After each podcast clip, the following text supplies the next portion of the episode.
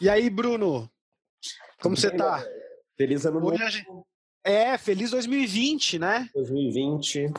Primeiro podcast, primeiro clique Aprenda 2020 no ar, né? É, dessa vez de um formato diferente, né? Da, quem tá vendo, quem tá ouvindo não, não dá para perceber, mas quem tá vendo sabe que a gente, pela primeira vez, não estamos na mesma sala, né? É, hoje eu tô, eu tô fazendo um, um, um, giro aqui sobre as buscando um pouquinho mais sobre as tendências e tecnologias aqui em Tóquio. É, o Bruno está em São Paulo, lá na sede do All. E, mas mesmo assim, a tecnologia, como sempre, facilita e aproxima, né? Então a gente está mantendo a gravação do podcast mesmo com distância física aí na parada. Hoje em dia a gente trabalha de qualquer lugar, né, Godoy? Essa isso é, é gráfica, né? Não existe mais, né? A gente discute muito isso, né? Que a questão de, de distância é, é muito, muito relativo e quase sempre contornável pela tecnologia hoje em dia, né? É, é isso aí. Mas como a gente está fazendo o primeiro Clique Aprenda de 2020, eu acho que vale a pena a gente brincar um pouquinho de futurologia, né? É, afinal, né, estamos no primeiro mês do ano, né? A gente tem toda aquela expectativa do que vem por aí, né? Em vários aspectos da, da nossa vida e, e queria perguntar para você, Bruno, o que, que você tem aí com base nas suas pesquisas, nas suas leituras, nas suas percepções, visto e percebido que vai estar tá em 2020 ganhando espaço quando a gente fala de tecnologia da educação, principalmente? Uh, eu vou falar um, um, duas coisas óbvias que estão no meu radar essa semana aqui. É, a primeira delas é o uso de inteligência artificial, a gente já falou sobre isso aqui. A gente vai ver isso certamente mais presente nos projetos de todos, de todos os setores, não só no nosso. É, e a gente tem uma preocupação esse ano com a implementação de LGPD e com segurança. Tema super importante. Dados, né? Que hoje vive numa economia de dados, né? Então, esses são assuntos que a gente vai acabar tendo reflexo em 2020 no, no nosso setor né, de tecnologia para educação. E quando a gente fala de LGPD, tá aí, né? É agosto, né?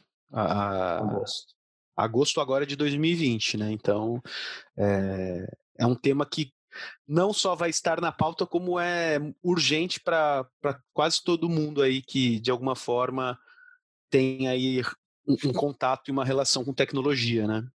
É, a gente já começou esse trabalho há algum tempo. A dica que eu dou é, tipo, quem ainda não começou, que acelere, porque já começou 2020, né? O ano passa, o ano voa, né? E outra coisa já, eu também, aí fazendo a minha parte do, do exercício de futurologia, né? É, eu acho que não é nem tanto no sentido daqui para frente, mas no sentido de já estamos vivendo um momento em que eu tenho observado a questão de vídeo, né? Eu acho que cada vez mais, quando a gente fala de formato para passar informação, para passar conteúdo, independente de qual é o objetivo, o vídeo tem ganhado cada vez mais espaço é, como o formato, né? Seja para entretenimento, seja para informação pura, seja para educação, é, cada vez com mais recursos, né? Mas uma coisa também que eu acho que quando a gente fala de vídeo, a gente precisa sempre considerar é que nem todo tipo de vídeo é igual, né? Você concorda com isso, Bruno? Sim. É, nem sim, esse seu sim é... Nem todo conteúdo em vídeo é igual. Exato. Não é uma é... questão de tecnologia, né? É uma questão aqui de metodologia. É, muito mais do que tecnologia, né? Muito mais do que tecnologia. Hoje em dia, qualquer um pode gravar um vídeo de qualquer lugar do mundo e publicar na rede ou publicar no seu projeto é, a tecnologia não é mais uma barreira. Claro que com uma produção um pouco melhor, com uma iluminação interessante, com uma produção bem feita, a qualidade do vídeo fica melhor. mas é, a tecnologia é a mesma. Agora, o como fazer é que é a, o grande segredo da coisa, né? O que faz as pessoas assistirem mais tempo e com uma experiência melhor, né? Como é como a gente assistindo uma série na TV, né? Tem séries que nos prendem rapidamente, dependente do tema, e tem séries que você não passa do primeiro episódio. É, eu acho que quando você trouxe aqui essa questão da tecnologia em si não é o suficiente para tornar um vídeo interessante ou prender, eu acho que trazendo até um pouquinho de cultura pop aqui para o nosso papo, eu acho que um dos grandes exemplos atuais, né, a gente uh, viu agora há pouco, é o Flop, que foi o filme do Cats, né?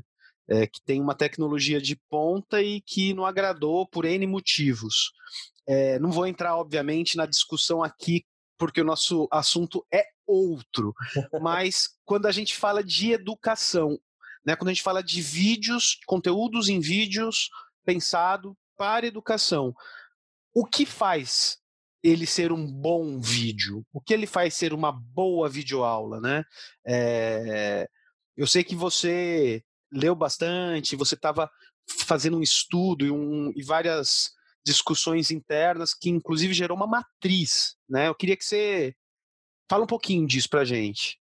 No ano passado, em 2019, é, a gente fez um levantamento, quase que um depara de insights de dados de quem assiste vídeo em plataformas como YouTube e, e na internet mesmo, é, com os o, depara com a nossa produção de vídeos ou a nossa forma de produzir vídeos. Né? Sim. É, e a gente chegou, a gente tem conversado muito aqui sobre é, quais são as similaridades ou o que, que a gente pode aprender com essas outras plataformas. A gente construiu uma matriz a partir disso que tem guiado a forma como a gente pensa como organizar o conteúdo numa videoaula. Aí essa matriz ela é dividida em quatro principais pilares.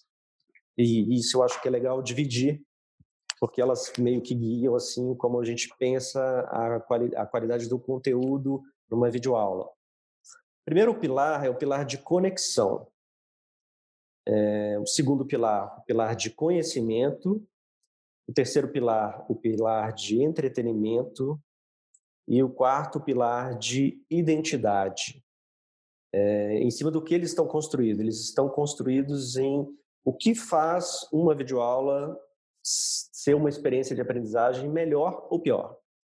É, até para a gente fugir daquela, daquele formato que telecurso, né, que eu acho que acaba sendo um exemplo hoje que está já desgastado, né, que é algo muito ligou a câmera, começou a falar e soltar conteúdo sem nenhuma preocupação muito além disso né? É, e cada vez mais a gente pede mais, né? Enquanto público, né? Enquanto usuário, a gente não se contenta mais com somente esse tipo de abordagem, esse tipo de entrega, né? O telecurso é, uma boa, é um bom exemplo de um vídeo produzido onde o pilar 2, conhecimento, ele está bem explorado, mas faltam três outras características para esse vídeo ser atrativo, ser agradável, ser uma experiência agradável, né? uma experiência conveniente e agradável.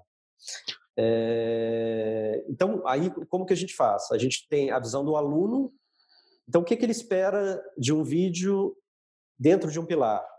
E a visão de quem está ensinando. O que, que, eu, o que, que eu tenho que me preocupar na hora de produzir uma aula em vídeo para oferecer uma experiência legal para esse aluno em cada um dos pilares? Então, por exemplo, pilar 1 um de conexão. O que, que o aluno deseja quando eu falo nesse pilar de conexão? É, quando ele está assistindo essa videoaula, ele tem um desejo de é, entrar em contato com outras pessoas, com outros conhecimentos, com o mundo. Então, a gente assiste o vídeo não só para não só para adquirir conhecimento, mas para se conectar com as pessoas, para se conectar com outras ideias, para se conectar com outros lugares, com outras com outros conhecimentos. Então é uma conexão que vai muito além da conexão só eu você, é uma conexão que inclusive é uma conexão com o próprio ecossistema, com a realidade, com informação, com tudo isso. É o desejo do aluno de se conectar. Então, é como se tivesse é, quatro desejos: desejo de se conectar, desejo de adquirir conhecimento, desejo de se entreter, ter uma experiência agradável e o, de, e o desejo de se identificar com aquele conteúdo. Então, quando a gente olha para quem está produzindo o. Eu vou usar a palavra professor, mas não só o professor, mas é, quem vai ensinar através de uma videoaula. O facilitador desse, desse vídeo. É, então, a primeira coisa que a gente fala é que ele tem que conseguir se conectar com o aluno, estabelecer pontos de conexão, estabelecer momentos em que ele se coloca no mesmo nível do aluno. Tem um exemplo bom disso que é, a gente usa muito quando fala de vídeo para o YouTube, que é o porquê o, o Whindersson faz os vídeos no quarto dele, mesmo depois que ele ficou um cara super famoso e ganha muito dinheiro com isso, e, e, e justamente, né? É, de forma justa, mas por que, que ele continua fazendo os vídeos no quarto? Ou por que, que os, os vídeos têm uma produção amadora, amadora, né? É, entre aspas, amadora, né? Para quem não está assistindo a gente. É, porque isso faz a pessoa que está do outro lado, o público dele que está do outro lado, se conectar, se identificar. Puxa, eu também, eu, geralmente, eu estou assistindo vídeo na minha casa, no meu horário de lazer. E eu me conecto com. Eu, eu, sabe aquela história do professor sair de cima do palco e virar o guia do seu lado? Então ele, ele deixa de estar no outro nível e passa a estar no seu nível. Então estabelece uma conexão de uma conexão humana de proximidade. E é o que eu acho que a gente acaba buscando hoje para todo tipo de troca, né, de informação e troca de conhecimento. É essa relação de igual para igual, né? Você de alguma forma se conecta, como você disse, por de alguma maneira sentir que aquilo que está sendo passado, de, que aquilo que está chegando até você é, faz todo sentido para o seu momento, para o seu repertório, para a sua trajetória, né? É, e, e, e, assim, é uma conexão, sabe quando você vai conversar com uma pessoa e você começa falando amenidades, é, uhum. É, isso faz você se conectar. Olha, puxa, o tempo hoje não tá bom, o trânsito, ou a série que eu assisti, que você assistiu também, ou o filme que está no cinema. É, é para criar um ambiente agradável para que a gente comece a falar de coisas que, de conhecimento. Tá? Amenidades palacianas. E aí a gente vai para o segundo ponto, que é o aluno tem desejo de adquirir novos conhecimentos, coisas que sejam úteis para a vida dele coisas que impactem no sucesso profissional e pessoal dele. Então, é, ele, o aluno tem um desejo assistindo uma videoaula de adquirir conhecimento. É, do lado do professor, então do lado de quem está ensinando, como que eu entrego isso para ele de uma forma agradável para ele? Se ele tem um desejo de adquirir o conhecimento, eu tenho que entregar esse conteúdo da forma mais objetiva e bem explicada possível e instrucionalmente organizada, né? organizada em blocos fáceis de serem entendidos, usando analogias que simplifiquem a compreensão daquele conhecimento, usando exemplos é, e todo o arsenal instrucional que a gente tem para que um conteúdo seja explicado de uma forma simples, fácil e objetiva. Eu gosto muito de dar um exemplo de comportamento de usuário em videoaulas. Né? A gente tem muito feedback de aluno que usa muito a ferramenta de acelerar o vídeo. É, para o professor, que é colo... quase que uma. Nossa, é a morte, né? Puxa, quer dizer que eu estou falando muito devagar, ou que eu não. Sim. Ou que eu não estou sendo objetivo mas é porque o aluno é, tem um desejo de adquirir o conhecimento de forma objetiva, ele não quer enrolação, ele não quer ficar sendo. É, ou ele quer ter o controle de, olha, agora tá, eu já entendi, próximo assunto. É... Isso de alguma forma acaba também tendo a ver um pouquinho com a preocupação com, com carga horária, né? Dos vídeos, a granularização, como você falou, em quebrar isso em momentos uh, que sejam de alguma forma né, bite size, né, para e outra coisa que eu gosto de falar muito também é da linguagem ser simples. Então, muitas vezes, principalmente quando a gente fala de conteúdo acadêmico, às vezes a qualidade, a, a linguagem é um pouco mais acadêmica, mais complexa. E uma boa videoaula fala uma língua mais simples, mais objetiva, mais clara. Às vezes é, é falando de forma mais simples que a gente se comunica melhor. Né? Sim, direto ao ponto, né? Isso. Terceiro pilar, então, é um pilar de entretenimento. Esse é um pilar um pouco. Eu gosto de explicar porque a palavra entretenimento é dúbio, é palavra né? e não explica bem a ideia. Talvez eu até mude essa palavra nessa nossa matriz. Mas hoje eu uso entretenimento e explico. Não é um entretenimento de diversão, ou não só de diversão ele, ele vem do sentido mesmo da palavra, de entretenir, de manter, a, manter junto, é, de manter a atenção durante muito tempo, de manter uma plateia atenta ao que eu estou falando. Isso, para a gente, é, significa que, é, continuando a explicação da forma como a gente está fazendo, para o aluno, ele tem um desejo de uma experiência positiva, que mantém ele atento, agradável, é, um tempo de qualidade não, um tempo agradável de aprender. Claro. E divertido. É, é, é, não só uma aula. Sabe aquela aula de 50 minutos que a gente assistia na sala de aula e que depois Sim. dos 10 primeiros minutos você já está pensando. A mente já estava em qualquer outro lugar, né? Qualquer outro lugar. Então, existem uma série de gatilhos para eu é, manter a atenção do aluno eu tenho que ter um ritmo, uma, uma variação de ritmo na aula, uma variação de assuntos. Às vezes eu faço uma pausa, uma break, eu conto, é, é onde eu coloco o exemplo, aonde eu coloco o case, onde eu conto uma história para fazer uma analogia, é, aonde eu conto uma história pessoal, por exemplo. Então, é, são formas de, naquele período onde eu sei que eu entreguei muita informação, eu preciso de equilibrar aquilo para conseguir manter a atenção do aluno durante um período um pouco maior.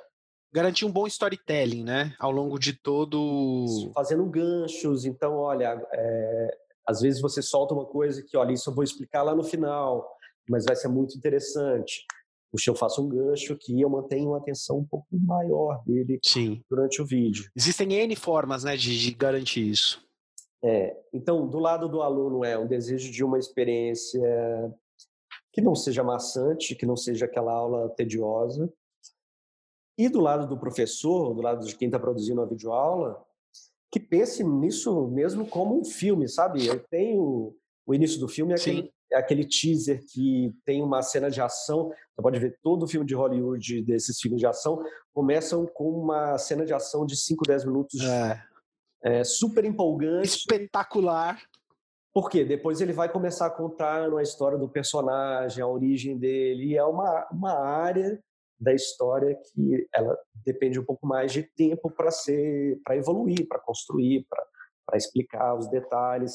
E aí de vez em quando tem uma cena de suspense ou tem uma ação específica, é, ou tem uma coisa que a Marvel faz muito, que é o uso da, do humor é, eu adoro professores que é, professores bem humorados, né, que conseguem colocar o um nível de, de entretenimento na aula, não que seja aquela aula do palhaço ou do contador de piada.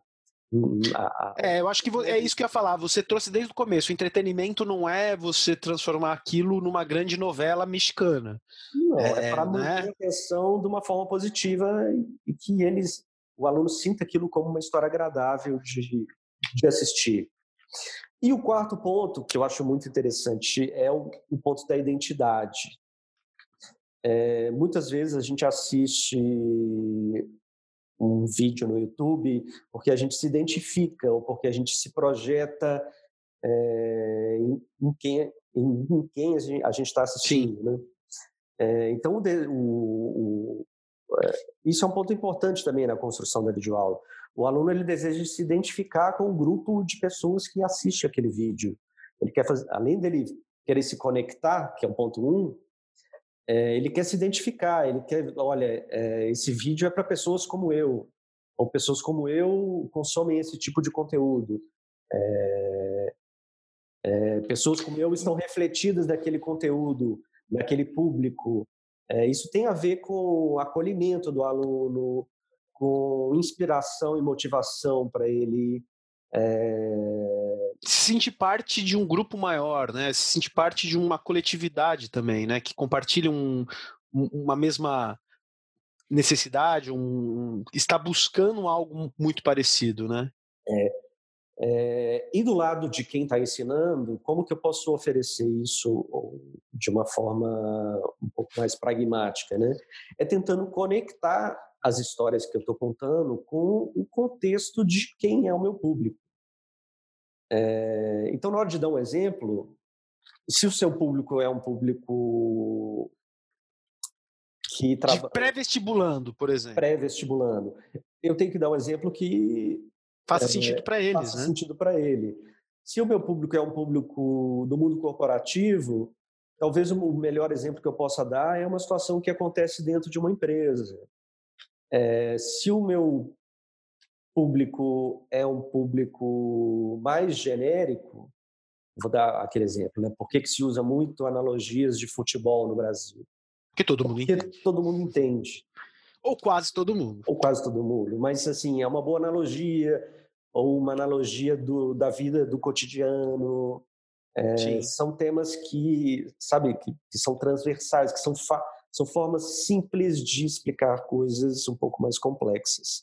Então, essa questão de conectar é muito importante, além de utilizar, assim, da melhor forma possível dentro de uma videoaula, diversidade, é, fazer com que as pessoas se identifiquem com, com o tema do, da aula, sabe? Assim, é, é, você tem que explorar vários ângulos da, da questão, né? Para poder, inclusive, que aquilo faça sentido para o maior número de pessoas possível, né? Para o, para o seu público, né? E geralmente Sim. o público de, qual, de, de qualquer videoaula que a gente faça é um público diverso. Então, Sim. eu posso dar exemplo só de uma, um tipo de pessoa ou eu não posso falar só um exemplo de um CEO, eu tenho que também, de alguma forma, conversar com o analista, com o supervisor, com o, com o trainee, por exemplo, usando agora o exemplo de um vídeo de educação corporativa, né? É, não adianta quando eu estou oferecendo um vídeo que vai para toda a empresa, né? Não adianta eu considerar só um pedacinho dela, né? E isso né, vai respingar em linguagem, formato, em exemplo, é, em todo o conjunto por trás né, da produção de um, de um bom vídeo, de uma boa videoaula. Inclusive regionalmente, sabe? É, o, os regionalismos. Inclusive os regionalismos, sabe? Se você é uma empresa de âmbito nacional, é pensar que eu tenho que oferecer ali um conteúdo que as pessoas de todas as regiões do país se identifiquem com ele. E não só quem está em São Paulo, não só quem está em Manaus, Manaus, exato. por exemplo.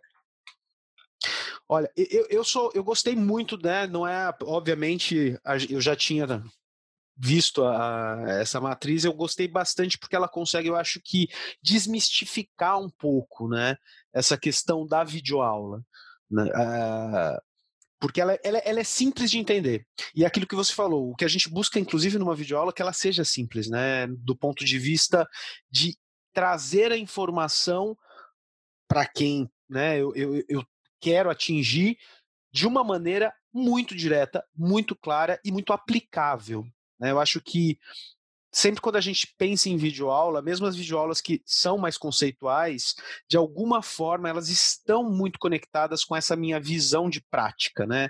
Eu quero aplicar aquilo de alguma forma, seja no meu trabalho, na minha vida, uh, em alguma área que eu estou buscando é, dar um boost, né? Uh, e eu acho que essa, esses quatro pilares ajudam muito é, quem produz quem produz esse conteúdo, né? E também desmistifica para quem consome, né? Porque você passa a ficar mais atento a esses a esses insights que são de conexão e tal, e você começa também a ter uma visão mais crítica para julgar o que é bom e o que não é bom, né? Porque às vezes a gente perde bastante tempo com conteúdos, né, que depois na metade a gente vê e fala, nossa, pô, é aquele seriado que você chegou no episódio 5 e viu que não vai funcionar muito bem. Né? Então eu acho que isso ajuda tanto quem faz quanto quem consome. Então, só para a gente fechar aqui, Bruno, então a gente está falando de uma boa videoaula, né? Considera o pilar conexão, conhecimento, entretenimento e identidade. Né? Então, eu acho que é isso. Para simplificar, fica muito para simplificar, né? É, vai produzir uma, uma videoaula, é, tenta fazer algumas perguntas, sabe? Eu estou oferecendo, eu estou me conectando com o aluno de alguma forma. É, às vezes significa fazer uma pergunta para a tela, sabe?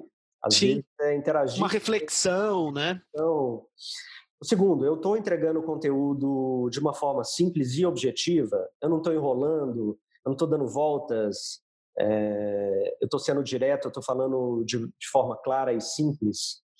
Terceiro, eu estou contando uma boa história, eu estou fazendo isso de uma forma agradável. É, quem está assistindo, você pode, né, é muito simples, testa com algumas pessoas, sabe?